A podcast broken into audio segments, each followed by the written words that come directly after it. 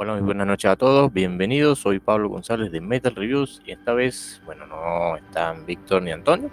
solamente yo. Este, y eh, este sería como un episodio tipo reseña, llamaremos así, nueva, digamos, un nuevo formato que implementaremos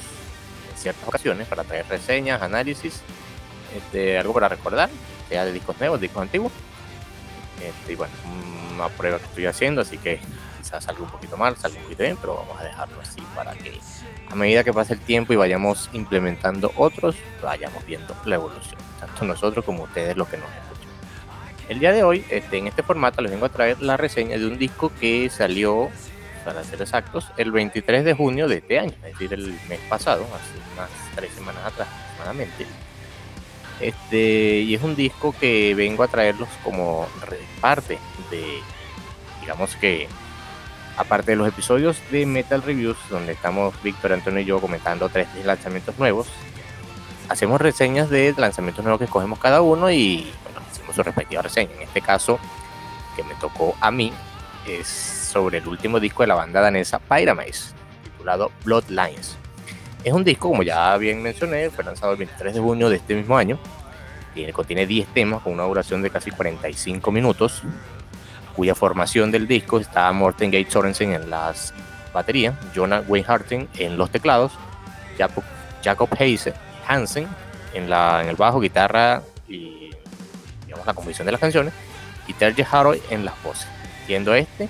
su eh, cuarto disco en el que está. Él, digamos, debutó en el disco Disciples of the Sun, disco del 2015, donde la banda empezaba a cambiar un poquito su estilo y bueno, continuó con la banda en,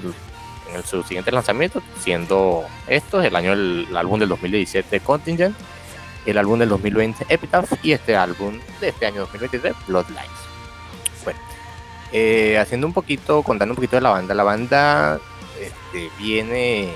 existiendo aproximadamente desde el año 2001, según Enciclopedia Metalum, lanzando su primer disco en el año 2004, llamado Melancholy Beast, cual este y su segundo disco Legend of the Board Carver tendría a Lance King en las voces, digamos, siendo su estilo un poquito algo así como un heavy metal, heavy power metal, con algo, unas cosas progresivas, aunque no tanto. Este, si se le pudiera hacer una comparación, sería algo así como Ice Earth,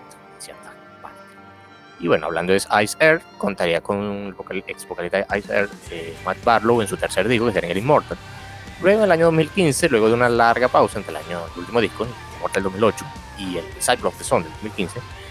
este, la banda cambiaría un poquito su estilo, cambiando de formación, teniendo ahora Terch Haroy en la pose y teniendo un estilo algo así como un power metal progresivo, digamos, una producción impecable. que este disco Bloodlines fue lanzado por AFM Records. Entonces, eh, a partir de los discos de Tom Terch Haroy tuvieron una, una producción bastante impecable, bastante buena, entonces es bastante bien apreciable lo que se escucha. Volviendo al Bloodlines, luego de hablar un poquito de la banda, es un disco que se pasa rápido. Las canciones, a pesar de ser una especie de amalgama entre power metal y metal progresivo, no son tan con, digamos, hay que darle varias vueltas para entenderlas. Digamos, el primer tema, que es el homónimo, es una intro que nos da a, digamos, nos muestra lo que nos podemos encontrar en el álbum en los siguientes temas. Digamos que un abreboca, un preludio en cierta parte de lo que nos vamos a encontrar en el disco. Ya empezando con Taking What Is Mine, ya digamos, eh,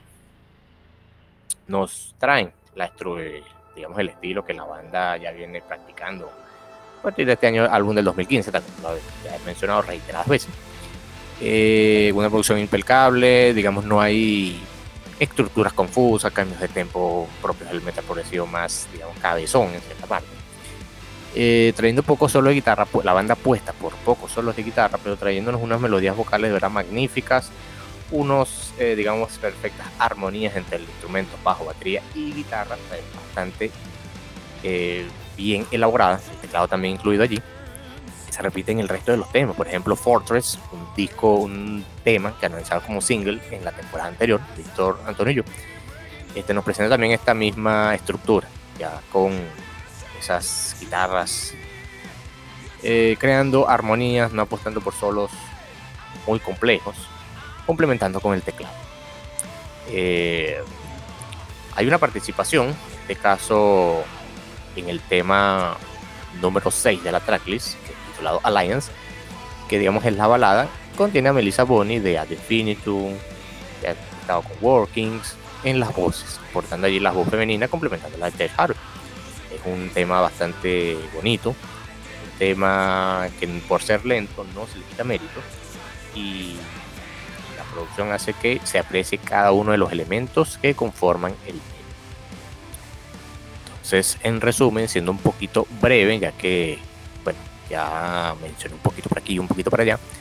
es un disco muy recomendado, lo recomiendo de verdad al 100%. Si tuviera que elegir un top 3 de canciones, elegiría Taking What Is Mine, el tema 2, Broken Arrow, el tema 4, que repito el coro una y otra vez cada vez que lo escucho, y el tema Even If You Go, y que me recuerda un poquito al Disciple of the Sun, tiene una cierta vibra, un poquito allí me recuerda eso a los temas de ese álbum. Entonces, ese sería mi top 3 de canciones de este álbum. Eh, si no conocen a la banda, mm, bueno, como ya mencioné, la banda tiene dos etapas diferenciando su sonido,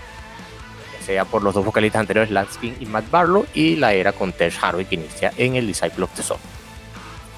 Otros, eh, otros trabajos recomendados de esta banda como recomendación adicional bueno, el Disciple of the Song es un buen trabajo y el Legend on the Bond Carver con Lansking también es un trabajo que pueden revisar por allí si quieren irse hacia atrás. Cada un trabajo tiene unos elementos que son, digamos, lo hacen diferenciar de los demás, pero todos son bien, digamos, tienen lo suyo, cierta jerga coloquial. Así que ya saben, no olviden escuchar Bloodlines de Pyramis, escucharlo en YouTube, Spotify o bueno, si pueden adquirir el material en físico, muchísimo mejor. Echarlo en placa 24 bits u otros formatos de alta calidad, sin ver. Así que bueno, me despido por acá, soy Pablo González de Metal Reviews y nos vemos en un siguiente episodio, ya sea con el equipo completo o alguno de nosotros realizando también una reseña de este tipo. Hasta luego.